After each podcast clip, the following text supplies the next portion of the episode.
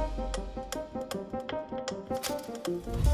Это специальный эфир на 360. Меня зовут Екатерина Малашенко. В ближайший час мы поговорим о самых важных событиях в стране и в мире. Вы можете по традиции смотреть нас и в соцсетях. Подписывайтесь и оставляйте свои комментарии. Самые интересные будем читать здесь, в студии. В пригороде Читы в жилом доме взорвался газ. Повреждены два этажа. С такими сообщениями буквально в последние минуты вышли все ленты новостей.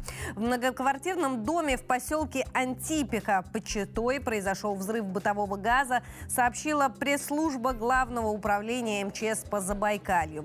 Судя по кадрам с места, которые мы получаем э, из Читы, э, источник взрыва находился на четвертом или пятом этаже. Ударной волной разрушены перекрытия в подъезде. Горение не последовало. На месте работают оперативные службы.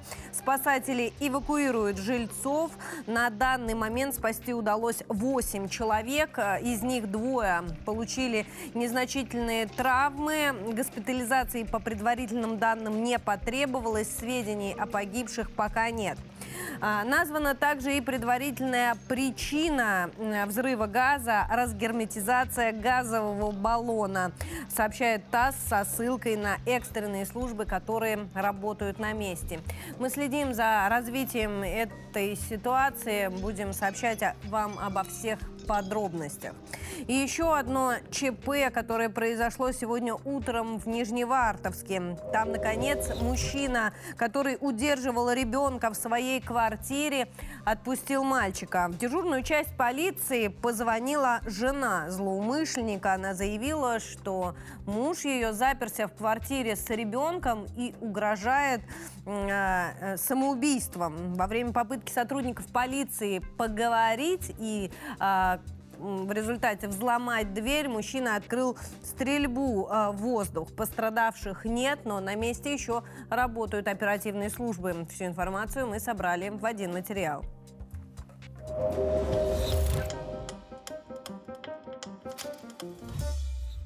Привычная дорога на работу для жителей Нижневартовска за считанные секунды превратилась в зону боевых действий. По людям с девятого этажа начал стрелять мужчина, сообщают местные СМИ. По их данным, это 44-летний Владимир Широков, и у него в заложниках маленький ребенок, его собственный сын. Также, по неофициальной информации, у Широкова дома два ружья. Стрелял он минимум 8 раз, а в прошлом месяце, по информации прессы, его уволили из городской администрации за злоупотребление алкоголем. Стрелок требует, цитата, «повесить на главной площади чиновников, якобы те убили его девушку». На месте ЧП работает полиция, два подъезда эвакуировали, для людей организовали пункт временного размещения в одной из школ. Территорию рядом с домом оцепили. И вот на этих кадрах группа силовиков с оружием идет к дому. Сначала со стрелком пытались вести переговоры, но в итоге, как сообщают СМИ со ссылкой на МВД, силовики смогли попасть в квартиру. Они задержали Широкого, ребенка освободили, он в безопасности, никто не пострадал. Ну а теперь давайте обратимся к сообщениям с линии соприкосновения в Донбассе. Украинские СМИ сообщают, что утром был нанесен очередной удар по объектам э, энергоинфраструктуры эм, в стране. Взрывы прогремели в Днепропетровской, Тернопольской, а также в Киевской областях. В энергосистеме Украины сбои задерживаются поезда, телеграм-каналы публикуют видео последствий взрыва. Вот э, я хотела бы показать вам кадры из Киева. Снято не с балкона одного из жилых домов. По предварительной версии горит ТЭЦ номер 5. Над городом столбы дыма. Сообщается о взрывах не только в Киевской области, но также и в Харькове.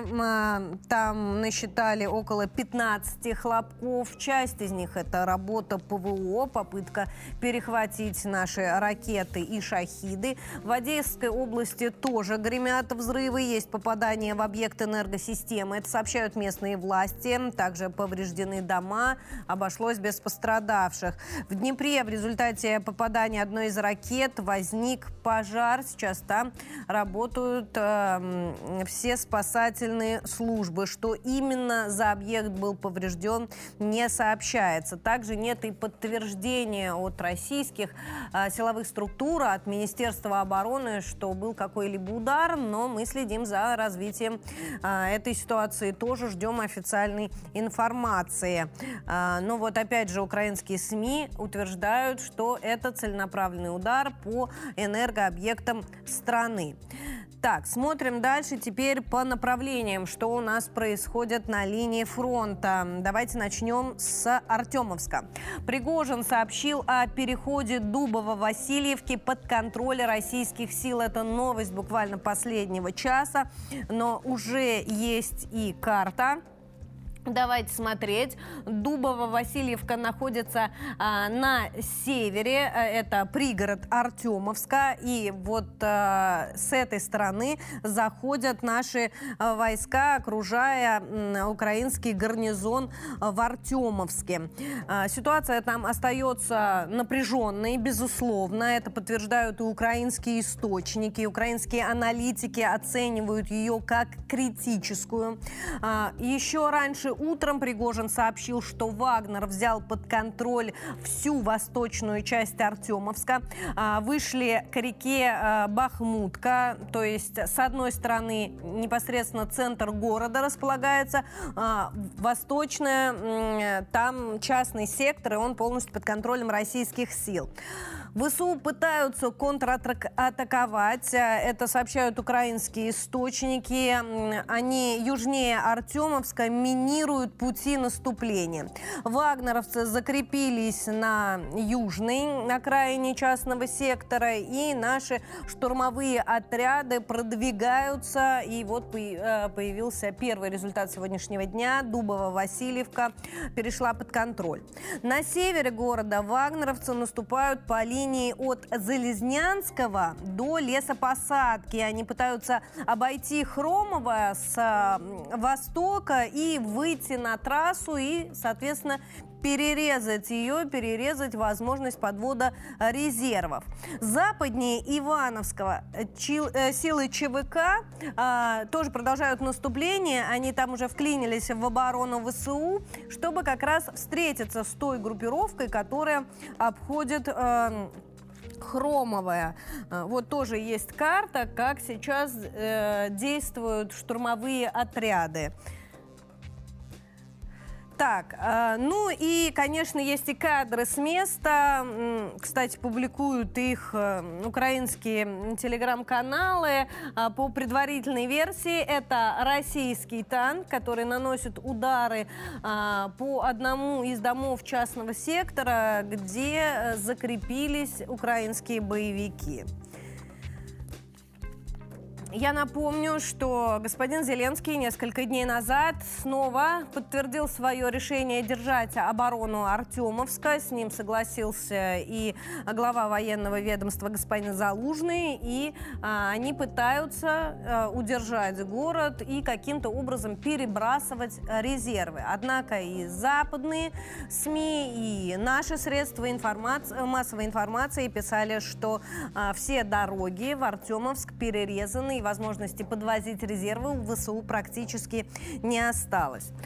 Так, дальше с вами смотрим, э, опять же, Донецкое направление, Авдеевка. Российские силы начинают занимать окраины Красногоровки. Вот что сообщают нам сегодня утром телеграм-каналы. Давайте опять же смотреть на карту. Смотрите, наши э, уже выбили ВСУ из село Веселое, это на севере Авдеевки. Продолжается, собственно, наступление. Населенный э, пункт планируют взять в клещи а, и таким образом выдавить оттуда боевиков. Наступление идет и со стороны Водянова. Обратите внимание, это южнее. А, это вот э, еще одно направление, которое, собственно, позволит взять Авдеевку в тиски. Почему так важна Авдеевка? Хочется еще раз это повторить. Именно оттуда ВСУ наносит а, большую часть своих ударов по мирным кварталам Донецка. И первостепенная задача отодвинуть их как можно дальше от столицы столицы ДНР. Ну а мы с вами, естественно, опираемся на официальные данные, ждем обновления от Министерства обороны, ну а пока разобрали, что э, наше ведомство уже объявило.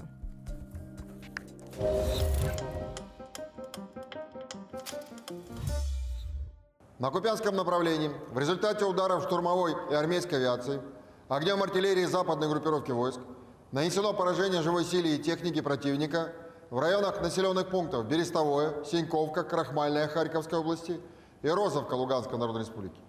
Кроме того, в районах населенных пунктов Табаевка, Гриньковка, Альшана Харьковской области, Артемовка, Новоселовская и Стельмаховка Луганской Народной Республики пресечены действия 10 диверсионно-разведывательных групп Вооруженных сил Украины. Поражение 10 диверсионно-разведывательных групп противника говорит о высоком коэффициенте полезности российских разведчиков.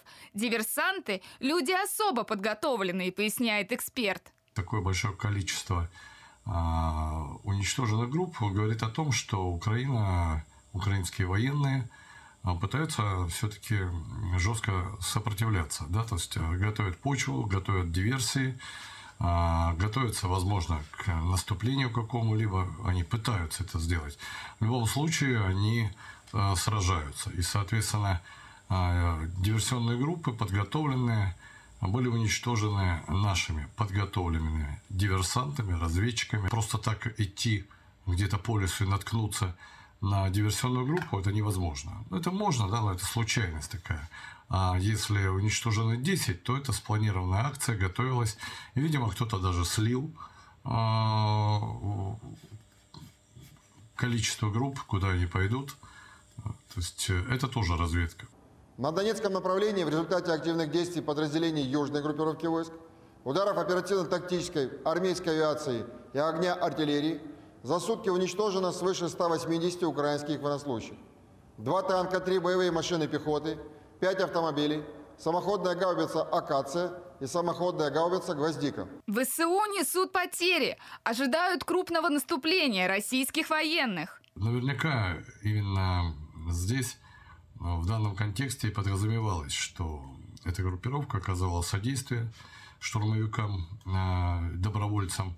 И в комплексе мы получили достаточно успешное окончание, так сказать, дня боевых действий. В районе населенного пункта Новоалександровка Донецкой Народной Республики уничтожена украинская радиационная станция обнаружения низколетящих воздушных целей 36Д6.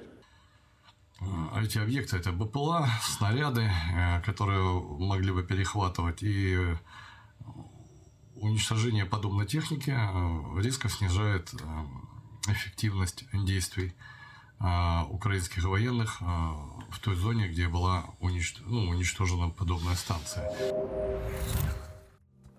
И новые сообщения на лентах новостей из Читы сейчас появляются. Сразу хочу вам показать это видео. РИА Новости публикуют, как спасатели эвакуируют женщину из дома, где взорвался газ. Вот сейчас приблизим, и здесь становится хорошо видно. Женщина спускается по пожарной лестнице. На данный момент известно о двух пострадавших. Они получили легкие травмы, не госпитализированы, но спасательная операция продолжается, и мы вместе с вами следим за развитием ситуации. Ну а пока вернемся на линию соприкосновения в Донбасс. Российский рэпер Птаха, настоящее его имя Давид Нуреев, не выходит на связь по после попадания под обстрел в ДНР. Информацию эту подтвердила его э, пиар-менеджер э, госпожа Евстифеева. По ее словам, Птаха действительно поехал на концерт э, в ДНР. Кроме того, он сопровождал гуманитарную миссию. Его цель помочь ребятам в регионе. А в планах у него был и концерт в зоне СВО для участников. Но сейчас его телефон неожиданно оказался выключен. До него невозможно дозвониться договориться. В каком именно районе ДНР находится артист, неизвестно, но незадолго до этого сообщения он публиковал э, видео, кадры как раз вы видите сейчас на своих экранах, и э, на них слышны э, звуки выстрелов. Э, представитель силовых ведомств ДНР сообщил, что Птах оказался под огнем в прифронтовой зоне на территории республики, и вместе с ним под обстрел попал рэпер Андрей 3022 ждем, когда от наших артистов появится сообщение. Будем надеяться, что с ними все в порядке. Ну а пока давайте посмотрим, чем у нас занят э, Киев. А Киев решил поспорить, с кем бы вы думали, с Вашингтоном. Причиной спора на этот раз стали летчики, которые отправились э, учиться в Америку. Непонятно только чему учиться. Киев утверждает, что Зеленского э, любимый коллега Джо Байден обещал проработать вопрос подготовки пилотов к полетам на F-16. И именно за этим отправил Зеленский своих ребят за океан. Однако координатор по стратегическим коммуникациям в Совете национальной безопасности Белого дома Джон Кирби указал, что прибыли на базу ВВС США украинские летчики вовсе не за этим. А их э, будут готовить к полетам на советских МИГах, которые, в свою очередь, понесут американские ракеты. А, возможности советских самолетов еще стоит проверить. Летать на них украинские пилоты умеют. За этим за океан и приехали. А вовсе не на американских истребителях летать. Одни э, говорят одно, другие другое, но Белый дом э, верен себе, пока еще, по крайней мере, и говорит о том, что э, своих самолетов Киеву поставлять не будет. Но э, тут э, Польша выступила, что они, оказывается, готовы. Но, правда, не, не американские самолеты отдать, а свои советские. К этой теме еще вернемся. Сейчас мне подсказывает... Э, наша аппаратная, что с нами на связи есть первый наш сегодняшний гость Константин Валентинович Севков, заместитель президента Российской Академии ракетных и артиллерийских наук по информационной политике, доктор военных наук, капитан первого ранга. Константин Валентинович, здравствуйте, рада приветствовать. Здравствуйте. Константин Валентинович, как по-вашему, зачем все-таки пилоты украинские отправились на базу Соединенных Штатов? Чему будут их учить?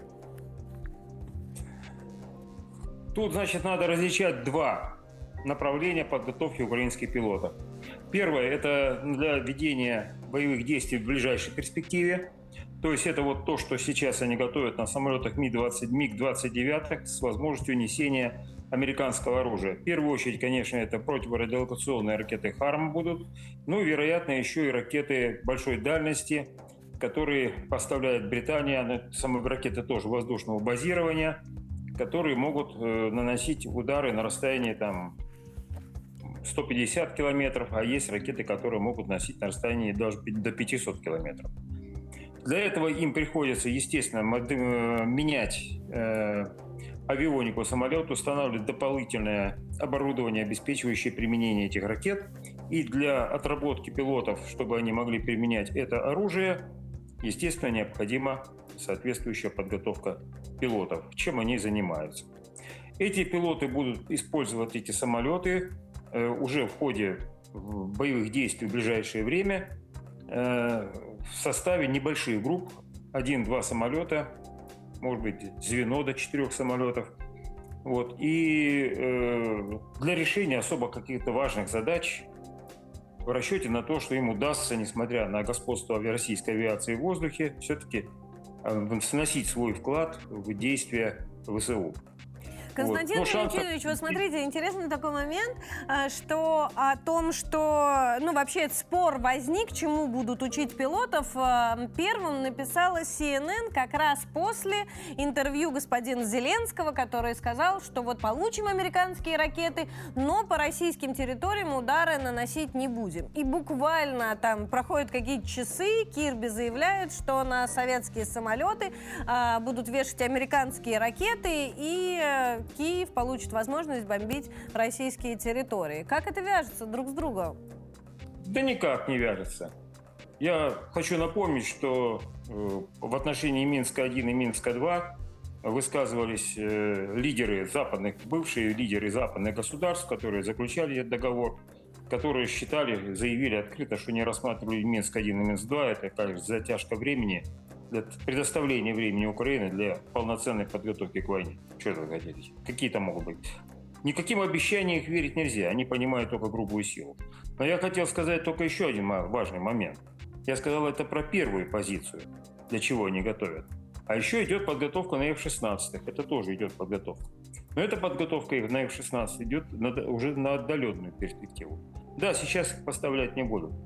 Но э, сейчас ведутся разговоры. Такая позиция в американском сказать, истеблишменте существует, и она прорывается э, в информационное пространство о том, что нужно заключать э, мир с Россией, вот на тех условиях, которые есть. Об этом говорил, предлагал этот проект от э, мира Киссинджер, что Россия, за Россией остаются те территории, которые сейчас наша страна освободила, вот, а на остальной территории, части территории Украины, ну, значит, остается тот режим, который имеет место быть сейчас. Вот. Под гарантией, что никто никуда Украину принимать не будет, что это будет безъядерное, без нейтральное государство, ну и в таком духе. Это предложение Киссинджера. Но, как мы помним, по Минску-1 и Минску-2 это все продержится не больше полугода, потом все это забудут, там будут развернуты полноценные группировки НАТО, и вот для этого как раз готовят пилотов ВСУ на F-16. То есть это на период после окончания военных действий. Поэтому нельзя вестись у них на поводу. Надо четко, четко, четко фиксировать что мы должны добиться полноценной победы в этой специальной военной операции. По-хорошему, надо ее давно переформатировать полноценную войну или как минимум антитеррористическую операцию. Поводов у нас для этого достаточно. Вот, и решить задачу освобождения территории Крыма полностью. Спасибо вам большое за вашу оценку. Константин Валентинович Сивков, заместитель президента Российской Академии ракетных и артиллерийских наук по информационной политике, доктор военных наук, капитан первого ранга. Ну а мы с вами, друзья, перейдем сейчас к международной повестке. Тревожные сообщения продолжают проходить, приходить и из Тбилиси. Вот на протестных акциях в городе за два дня задержаны более 130 человек человек, сообщают МВД Грузии. Это новость буквально последнего часа. Накануне протеста разогнали. И сегодня появилось сообщение, что законопроект, который стал камнем преткновения, законопроект об инагентах, я имею в виду, отозвали из парламента Грузии. Подробностей этого решения пока нет, но сообщила об этом а, правящая партия. А, давайте посмотрим все, что известно об этих протестах к этому часу и продолжим обсуждение.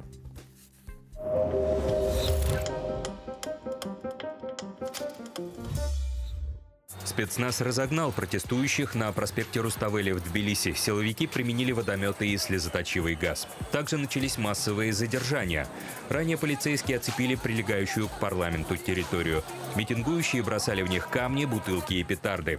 Между тем, в адрес грузинских властей прозвучали угрозы.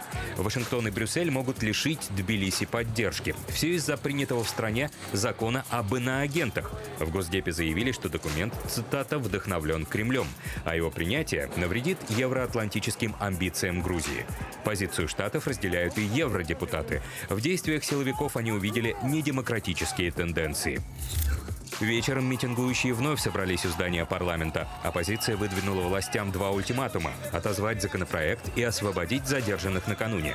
На выполнение требований отвели один час. Когда он истек, начался штурм здания. Спецназ применил водометы и слезоточивый газ. В ответ митингующие закидали силовиков коктейлями Молотова. Председатель грузинского парламента призвал людей к спокойствию. Я обращаюсь к гражданам, собравшимся у парламента, чтобы они не выходили за рамки мирной демонстрации. К сожалению, мы видим, что радикальная оппозиция своими заявлениями и планами старается всячески обострить ситуацию, призвать людей к нарушению закона. И за этим мы наблюдаем в прямом эфире. Ожесточенные противостояния продолжались несколько часов. В итоге полиция оттеснила мятежников от здания парламента. Те начали собираться в других частях Тбилиси и возводить баррикады. Они обещали не допустить депутатов к сегодняшней пленарной сессии.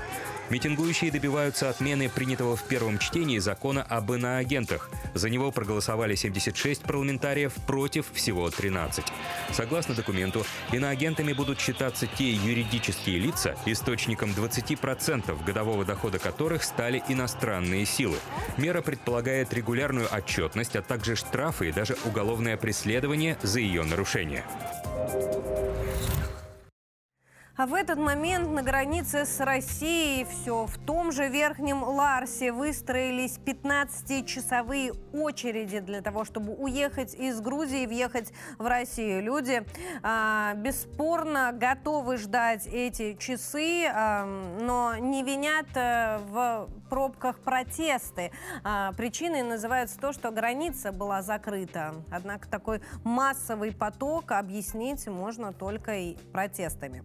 А, я хочу представить вам моего соведущего Гея Саралидзе. Он успел присоединиться к нам, пока мы все смотрели сюжет. Здравствуйте, всех приветствую. Гея, тебе как никому известно первопричины происходящего сейчас в Грузии, но прежде чем мы причины обсудим, как ты думаешь, это завершение беспорядков mm. или только начало? Ну, я думаю, что это определенный этап. Э, возможно, что спадет сейчас э, такая активность, потому что большинство из тех, кто принимал участие, ну, студенты, например, ну, в общем, они добились своего и вряд ли сейчас э, будут дальше действовать. Другое дело, что радикальная оппозиция, конечно, восприняла это как свою победу, этот отзыв, и это, безусловно, ее победа, надо честно об этом признаться, со совместно с Госдепом и вот со всеми американской послицей там и так далее, которые грозили всеми возможными карами, значит, э, тем, кто продвигает этот закон, э, включая, там, Нед Прайс сказал о том, что будут включены в том числе и э, санкции, и индивидуальные санкции. В общем, не, аб, абсолютно не вмешивались во внутренние дела Грузии, так скажем. А вот. Э, это победа, безусловно, радикальной оппозиции. Понятно, что они захотят ее э, э, значит, развить и будут давить сейчас на власть. Насколько она дальше готова прогибаться, ну, посмотрим. Потому что я-то вижу, что следующий этап вот всего развития этих событий – это изменение такой вот взвешенной политики грузинских властей по отношению к украинскому кризису. Такое, да, подчеркнутое неучастие в этом – захотят, конечно, Грузию втянуть по полной программе в противостояние с Россией. Э, грозит это Грузии самыми страшными абсолютно э, последствиями. Но, собственно, радикальная оппозиция, а тем более Запад, который стоит за этой оппозицией, я думаю, что по поводу судьбы Грузии и грузинского народа не очень печалится. Гия, вот э, интересно, что этот закон назвали пророссийским, э, соответственно, там другие говорят, что он проамериканский, э, третьи говорят, что он абсолютно вот, грузинский. Окей, его отозвали, но есть вероятность, что внесут поправки, внесут обратно. Ну, сейчас не, не, не знаю, будут ли вносить обратно. Я думаю, что в обозримом будущем вряд ли.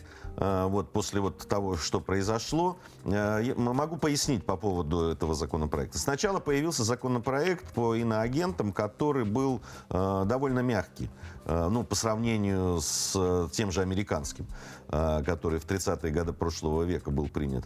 Довольно мягкий, но после того, как оппозиция стала протестовать против принятия в таком виде, тогда просто перевели на грузинский язык американский и сказали, ну, не хотите такой мягкий, будет вот такой. Э, там, где уголовное преследование и так далее. Он гораздо жестче. А, вот. Но э, при этом э, средства массовой информации и вот вся пропаганда Э, конечно, сработала абсолютно, э, которая вот навяливала э, всем гражданам Грузии о том, что это какой-то пророссийский закон, что это вот он принят также по аналогии с Россией, и на агенты и так далее. И вот это все раздувалось. А любые вот эти разговоры о том, что это списаны с американского закона, значит, они отбрасывались и, и говорили, что это не имеет к делу никакого отношения и так далее. Это не пророссийский, не проамериканский американский закон. Это про грузинский закон. На самом деле это закон о том, чтобы э, НКО и общественные организации, особенно те, которые занимаются политикой, э, э, действовали исходя из национальных интересов, а не из национальных интересов других стран. Но Гей, обратите... почему принципиально вот именно сейчас, когда Запад так сильно давит на Грузию, вводить этот закон? Многие ведь сказали, что это провокация, она и спровоцировала Запад, дала им возможность надавить на Грузию. Дело в том, что на самом деле давят они на Грузию ровно благодаря вот этим НКО и общественным организациям. Это является очень серьезным рычагом влияния. Как только происходит в Грузии да, что-то, даже внутриполитическое, что кажется неприемлемым Западу, Америке, там, э, европейским странам и так далее, тут же включаются э, вот эти вот механизмы. Выходят на улицу НКО. Понимаете, они вчера получали деньги на защиту э, диких хомячков понимаете, и сохранение ее популяции в каких-нибудь лесах Куджори. А завтра они выходят и начинают противостоять, э, против, э, противостоять полиции, бросать коктейли Молотова и так далее. Это улица, которую контролирует радикальная оппозиция. Именно благодаря тому, что никто не знает в обществе, откуда они получают деньги, за что они получают деньги, какие они получают деньги. Понимая, что как только э, Западу не э, захочется радикализировать Грузию, даже в отношении с Россией, они завтра включат этот рычаг.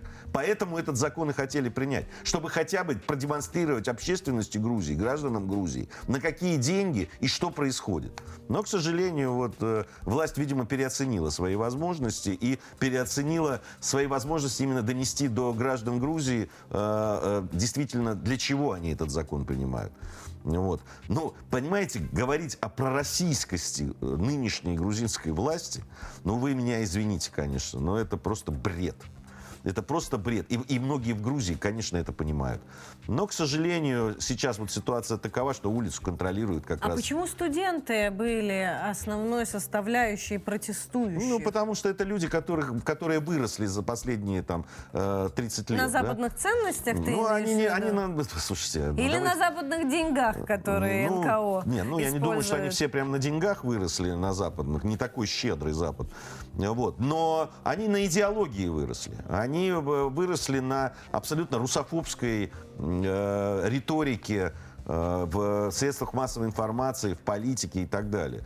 Совсем не так давно к власти пришли те, кто перестали, ну, хотя бы бросаться вот этими э, такими, ну, просто не то что русофобскими, а оскорбительными лозунгами.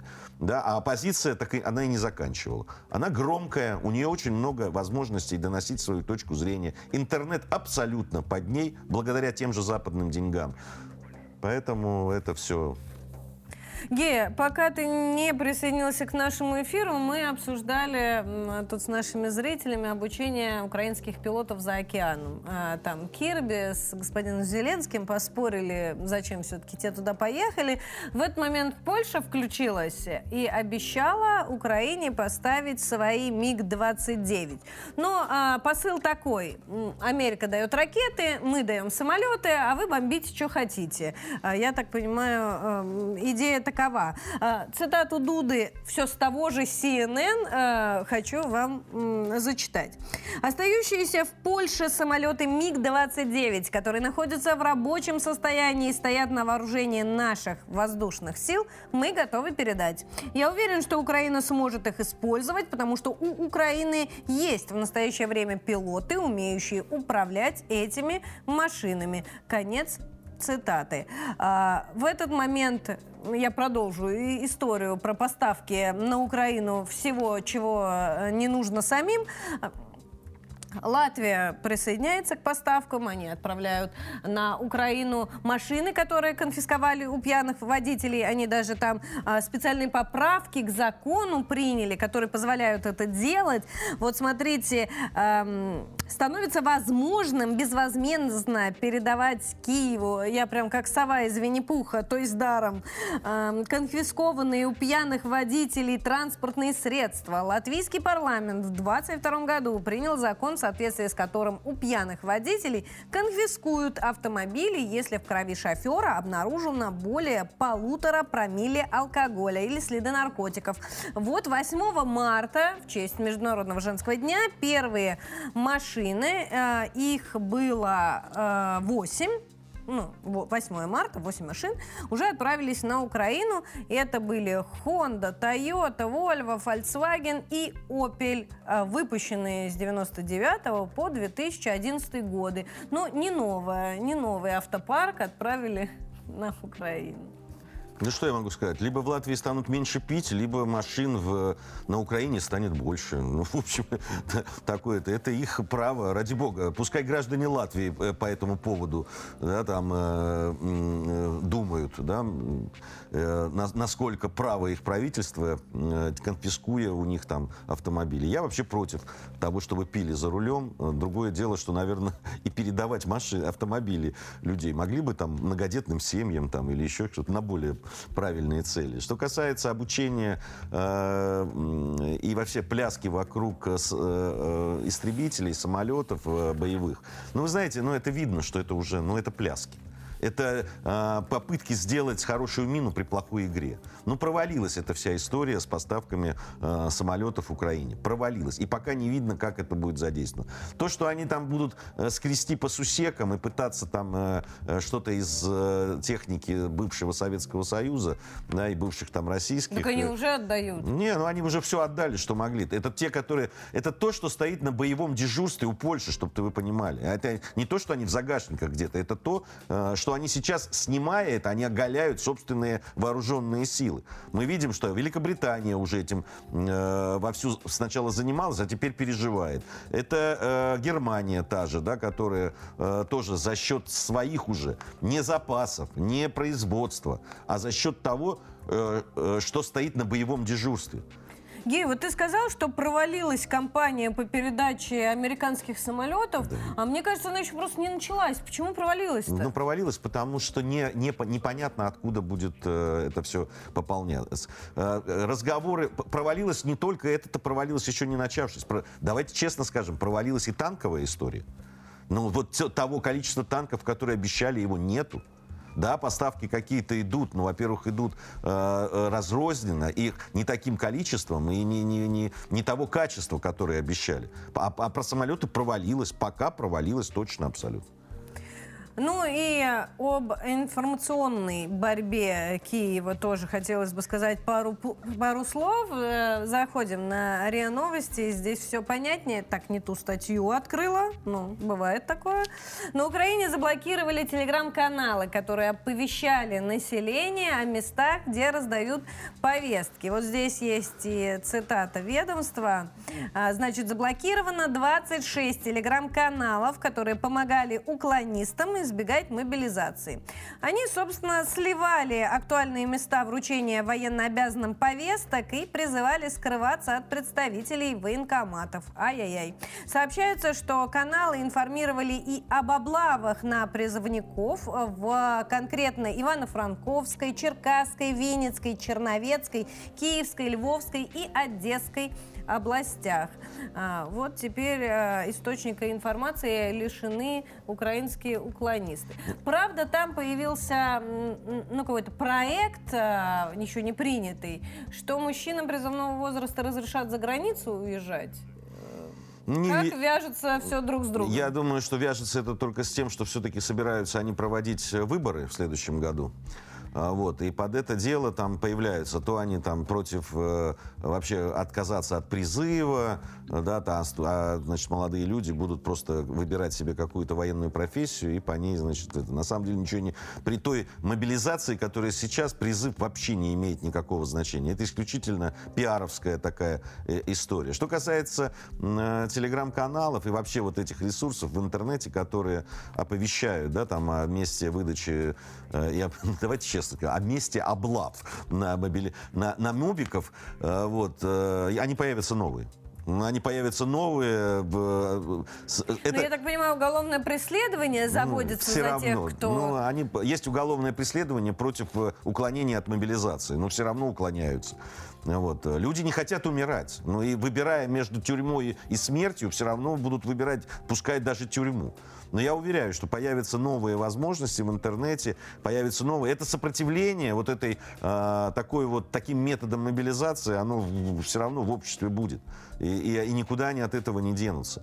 Э, на фоне того, что сейчас происходит, да, и то, что происходит с мобилизованными, которых кидают вот э, да, под тот же Артемовск, Бахмут, э, а это все равно информация об этом просачивается, как там не зачищает информационное поле. Я думаю, что все равно проблемы с МОП-ресурсом у украинских властей будут будут, об этом все говорят. И на самом деле им казалось, что он неисчерпаем, но на самом вот после года такого, такой серьезной, э, такого серьезного военного противостояния э, и количество людей, которые покинули уже Украину, будут проблемы обязательно.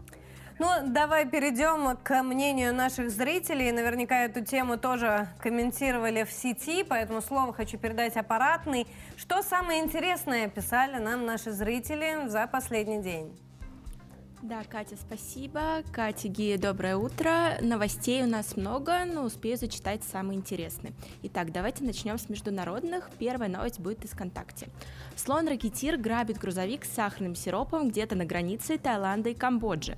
Для этого животные специально научились останавливать грузовики. Чтобы утащить немного лакомства, особого внимания заслуживает тот факт, что хитрое животное работает под дорожным знаком. Оно предупреждает. Обычно слоны тут переходят дорогу дорогу. Я, если честно, комментировать это не могу, но зато могут наши подписчики. Андрей Гриднев пишет, потом расскажет это другим слонам и приведет все стадо. Многих наших подписчиков эта новость позабавила. В комментариях отмечают, слон все делает правильно, так еще и плату берет небольшую. Следующая новость у нас из Телеграма. Президент Северного Кипра Эрсин Татар хотел показать детям, как надо играть в футбол. Мужчина хотел забить мяч в ворота непривычным способом ногами, а головой. Вот только что-то пошло не так. Политик немного не рассчитал свои силы, забил в ворота не мяч, а себя. Впрочем, к неудаче он отнесся по-философски. Такова природа футбола, позвольте мне снова почувствовать себя молодым, снова упасть и снова встать на ноги. Евгения Каменева пишет, вот так и надо играть, целиком уходя в игру и не жалея себя, только тогда в этом и есть смысл. А вот Эльвира Родина считает, кто не падал, тот, считай, не играй в футбол. Президент молодец. Продолжайте и дальше оставлять комментарии в наших соцсетях. Напомню, мы есть ВКонтакте, Одноклассниках и Телеграме. Самое интересное мы озвучим в прямом эфире. Катя Гия, передаем слово. Спасибо большое. Самоотверженный лидер. А я хотела бы перейти, к теме северных потоков. Снова она на первых полосах э, международных СМИ. И вот на этот раз Wall Street Journal заявил, что, оказывается, ЦРУ предупреждала европейских коллег о том, что на потоках планируется диверсия. И планирует ее осуществить именно украинская группировка, и ЦРУ об этом знала. Очень большой вопрос достался, почему же не предотвратила целое ЦРУ нападение шести украинцев? Да, да, партизаны, украинские партизаны на частной лодке проплыли в район, где, значит, кишели э, натовские военные корабли. их никто не заметил. Их никто не заметил. Они погрузились смело, взорвали там три нитки из четырех, потока там это тонны какого-то новейшей абсолютно какой-то, значит, взрывчатки, которую они, видимо, купили на черном рынке и так далее. Слушайте, ну даже для э, боевика э, голливудовского, ну слишком уж завиральная история. Понимаете, в нее даже э, то, что сейчас распространяют американцы, да, через... Кстати, об, надо обратить внимание, что вот эти версии, они идут в основном в американской прессе и в немецкой. Даже э, в Северной Европе э, как-то постеснялись вот эту публиковать э, на полном серьезе, вот эту версию. Мне интересна все-таки мотивация. Ну вот а, Штаты, которые всю эту вот историю раздули. Какую мотивацию они дали этой самой украинской группировке? Не, ну что значит мотивация? Мотивация от себя отвести, потому что есть расслед... расследование да, серьезного журналиста, есть э, вопросы, которые задаются на уровне ООН ну, там, и других а международных... заставили бы сирийских террористов это по, сделать. По, Почему украинцев? Сирийские террористы плохо плавают, видимо, в отличие от Они Украины. умеют нырять. Да, поэтому вот здесь... Но зато у них взрывчатки это много, Ну, видимо, они попроще найти. скооперировались. Ну, не, ну, я, ну, просто, да, ну, давайте как-то, если серьезно об этом говорить, то понятно, что, ну, пытаются таким образом отвечать на те неудобные вопросы, которые все больше и больше задают. Э, И, и в том числе и у них внутри, да, там, э, те же э, часть республиканцев, которые задают эти вопросы. В, Евро, в Европе, в, в Германии граждане задают, да, в других странах, что подождите секундочку, ну-ка, да, а все-таки, а что же произошло? Давайте-ка нам хоть какую-то версию. Ну вот им какую-то версию сляпали. Сейчас это и будут над ней, может быть, и настаивать. Но поверить э, в нее, э, ну, ну, совсем уж какие-то отморозки могут. МИД Украины, кстати, прокомментировал историю. Естественно, они заявили, что Киев не имеет отношения к диверсии. Кулеба заявил, что будет ждать результатов официального расследования. Ну, а Кремль, э, интересно, комментировал. Песков назвал вообще эту информацию скоординированными вбросами и задался вопросом, почему американских чиновников, м, ну, почему у них есть возможность сделать выводы без расследования. Ну, highly likely, да. Но мы можем задавать эти вопросы. Почему? Потому что они могут. Ну, вот и все. Нет, мне кажется, потому что Германия э, сделала вывод, что Россия не причастна к потокам, вы, сделала выкладки, Штаты оказались э, зажатыми в углу, Давайте, им нужно давайте договоримся, версию. что все в мире, серьезные люди, все в мире абсолютно понимают, кто взорвал северные потоки. Ну, знают. Да, и, а кто-то уже и говорит об этом, как мы, например, или Китай. И указывают на тех, кому это было выгодно, и кто это, кто это мог сделать. Вот и все. Ну вот надо исходить из этого. А все остальные разговоры по поводу, э, там, они могут, они э, расследуют, они ничего они не расследуют. На самом деле, вот все, все те данные, которые были э, изначально известны, указывают, прямо указывают на тех, кто мог это сделать. И кто хотел, кстати. Понимаешь, э, э, тут мало того, что есть возможность, так есть еще и э, это, э, эта история. Поэтому тут все понятно. Гея, спасибо большое тебе за эту оценку. А мы все детали собрали в одном материале. Что же известно про Северный поток?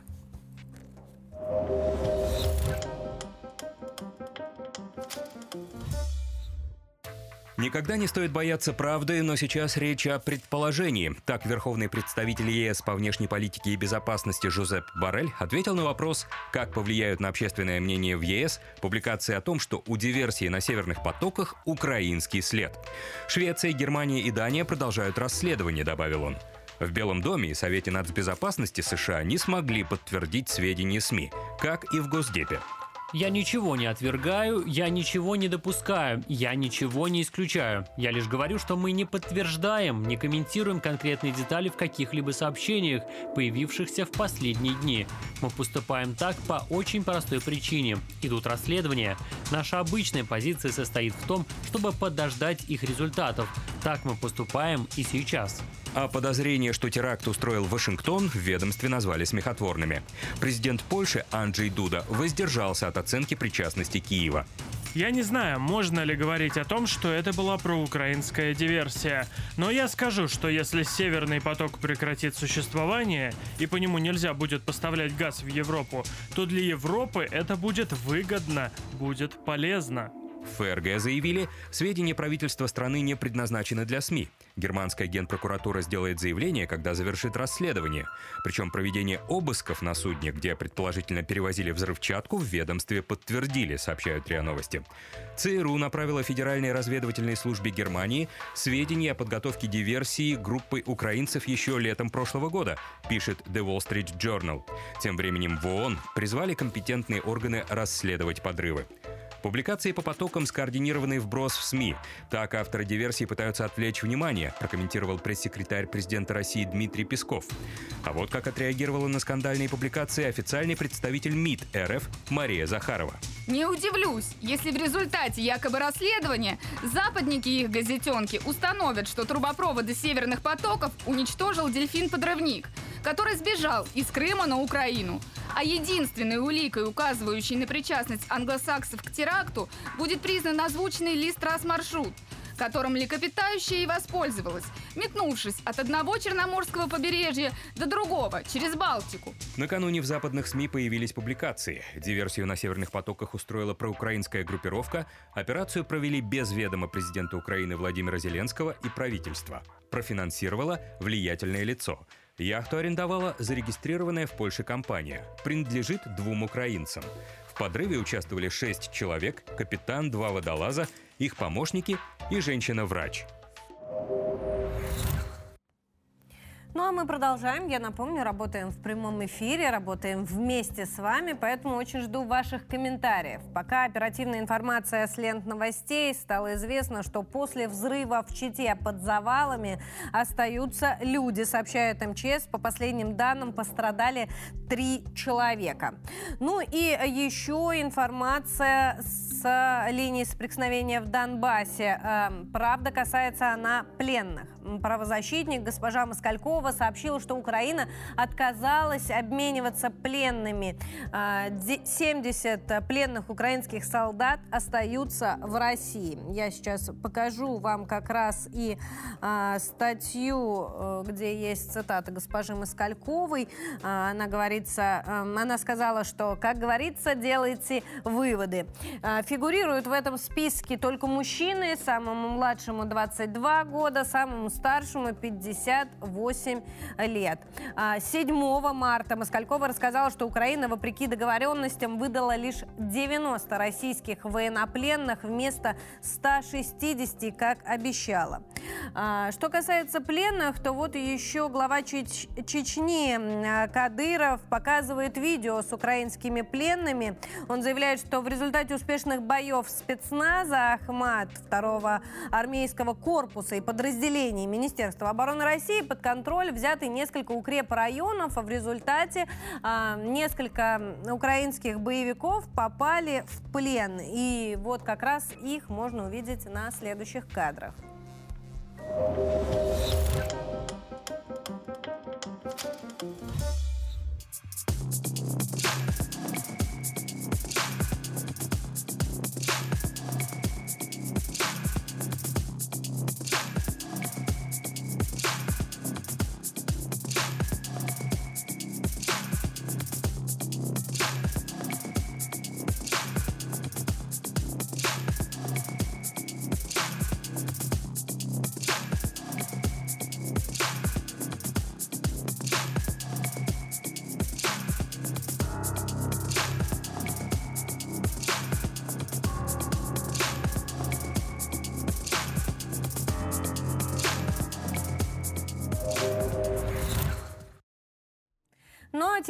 К внутренней повестке. Поговорим сегодня о гаджетах. В России начались продажи активированных за рубежом телефонов. В первую очередь речь идет об американских iPhone. Подобная ситуация наблюдается из-за того, что Apple в марте еще 2022 года ограничила работу сервисов, прекратила свои продажи. Сейчас нельзя ввести смартфоны дороже 300 долларов, и в настоящее время продукция поставляется по параллельному импорту. Это не новость, вам хорошо все здесь известно. Причиной ввоза активированных за рубежом гаджетов заключается в том, что партнеры по серому импорту боятся прекращения сотрудничества с компанией из-за того, что они участвуют якобы в незаконных сделках. Так, например, дистрибьютор закупает смартфоны в Турции, ОАЭ и других странах и перепродает их в Россию. Однако заранее активирует устройства, которые от отслеживаются, и дальнейшая судьба активированного за границей а, устройства Apple не так интересна компании. У многих ритейлеров уже есть или планируются к продаже распакованные гаджеты, потому что только так можно получить большие объемы реализации, но эксперты предполагают, что останутся на рынке и неактивированные смартфоны, но будут дороже. Так что же произойдет с рынком? Затронет ли история только iPhone или другие смартфоны? Мы решили позвать специалиста э, к нам в эфир, чтобы обсудить вопрос прямо Здесь в студии Александр Лебедев с нами на связи, академический руководитель магистратуры менеджмент в ритейле Высшей школы бизнеса, Высшей школы экономики. Александр, здравствуйте. Здравствуйте, коллеги. Александр, как по-вашему, что будет с рынком а, гаджетов в принципе? Не только об айфонах речь, да, но и о планшетах, телефонах других марок. Мы раньше почему все проверяли, чтобы телефон был не активированным? Чтобы убедиться, что он новый, никто им не пользовался до этого и не восстанавливал. Это была некая гарантия. Даже там на сайте проверяли коды. То вот сейчас нам привозят э, распакованные коробки. Э, что будет с ценами и как нам убедиться, что аппарат новый? Здесь, наверное, надо разбить вопрос на две части. Первый – ассортимент, и второй – цены. Первый вопрос – ассортимент. Если раньше мы могли наслаждаться большим выбором ассортимента, большим выбором моделей или цветовых характеристик, или, допустим, характеристик, связанных с техническими наполнениями, то сейчас, безусловно, стоит прийти к мысли, что количество новинок будет сокращаться, и более того, даже количество тех товаров, которые, казалось бы, уже в некоторых странах являются уже не новинками, у нас тоже будет сокращаться. То есть вместо условных 500 моделей э, девайсов можно будет выбирать из 50, и это будет хороший вариант. Это что, то есть ассортимент, безусловно, будет сокращаться. Второй вопрос по поводу цен. А цена, склад... Э, ценообразование, цена, она складывается из разных факторов. В частности, одним из них является логистика. И когда логистика ухудшается, то есть э, способы доставки становятся более дорогими, безусловно, это вкладывается в увеличение себестоимости и, как следствие, увеличение цены. Но э, и еще один вопрос, э, такой чисто потребительский. Мы же переживаем за качество того, что покупаем. Э, раньше мы гонялись за Ростестом и считалось, что это есть гарантия. Потом мы вроде за год привыкли к тому, что можно купить серый телефон, но новый. А теперь нам говорят, что будем вам продавать то, что уже включено за границей. Э, и э, по тем же заграничным э, ценам, ну, условно, накручено накрученным. По граничным ценам плюс надбавка. Да, да, ну и по новым ценам я имею в виду. А, так э, что остается потребителю? Ну, потребителю всегда остается выбор. Он может покупать, может не покупать. Это, собственно говоря, э, личное решение каждого человека. В том, что будет сокращаться ассортимент, и цены будут увеличиваться, но и качество, в данном случае гарантия, а, не будет гарантироваться, это факт. Потому что официальных поставок не присутствует, и как следствие сам производитель отказался от э, поддержки своих устройств на территории Российской Федерации. Как следствие, э, кто-то может предоставить эту гарантию как дополнительный сервис продаж. Раньше этим дополнительным сервисом продаж являлись дистрибьюторы или, или розничные сети, которые готовы были предоставить этот дополнительный сервис. Сейчас, учитывая, в частности, если мы говорим про продукцию компании Apple, которая известна своим высоким качеством потребительских свойств, можно предположить, что, скорее всего, а, некоторые, некоторые дистрибьюторы или некоторые розничные сети будут предоставлять гарантию от себя. Э, и здесь, опять же, возникает двойная история. И раньше такое было, что можно было купить дополнительную гарантию от известной торговой сети, за достаточно высокие, э, достаточно высокую сумму, и риски выхода из, э, выхода из строя данного оборудования перекладывались зачастую на страховую компанию. В частности, то есть, э, резюмируя, можно сказать следующее, что товар не пропадет совсем окончательный, то есть, если у останутся какие-то либо очень лояльные потребители к этой торговой марке, безусловно, они смогут найти на рынке, особенно в крупных городах, а, данную продукцию. Однако а, говорить о том, что будет э, полностью запакованная продукция и в достаточном количестве, чтобы удовлетворить весь, весь спрос, не приходится. Да, неутешительный, того... конечно, прогноз. Не хотелось конечно. бы. Но, может быть, все-таки как-то ситуация наладится или будем э, новые способы этого параллельного импорта придумывать. Александр Лебедев, академический руководитель магистратуры менеджмента в ритейле. Э, вы высшей школы бизнеса, э, высшей школы экономики. Ну а сейчас слово аппаратные. Читаем ваше мнение. Да, Катя, привет еще раз. В этот раз я собрала самые комментируемые новости и реакцию на них. Вот, читаю одну из них из Телеграма. Мужчина начал стрелять по людям с балкона девятого этажа в Нижневартовске. В МВД по УГРЕ сообщили, он угрожает самоубийством и удержит в квартире ребенка. Ребенка после переговоров удалось освободить, а в МВД сообщили, что мужчину задержали. Наш подписчик недоумевает, вот как можно угрожать собственному ребенку. А отдельную благодарность наши подписчики выражают спасателям. Но закончить я сегодня хочу чем-то позитивным. Состояние олимпийского чемпиона-фигуриста Романа Костомарова немного улучшается, заявил Илья Вербук. Держим за него кулаки. Наши подписчики желают Роману скорейшего выздоровления. Екатерина пишет, искренне верю, что все будет хорошо, легендарный фигурист. Ну а на этом у меня на сегодня все. Катя, хочу передать тебе слово. Спасибо, Лиза. На самом деле и у меня на этом на сегодня все. Мы следим за развитием событий вместе с вами. Оставайтесь, пожалуйста, на 360. Подписывайтесь на все наши площадки в соцсетях, оставляйте комментарии. Мы с вами увидимся в понедельник, о, в понедельник, еще пятница впереди что-то я бегу впереди паровоза. Увидимся с вами завтра в 10 часов утра. А, оставайтесь на 360 и берегите себя. Thank you.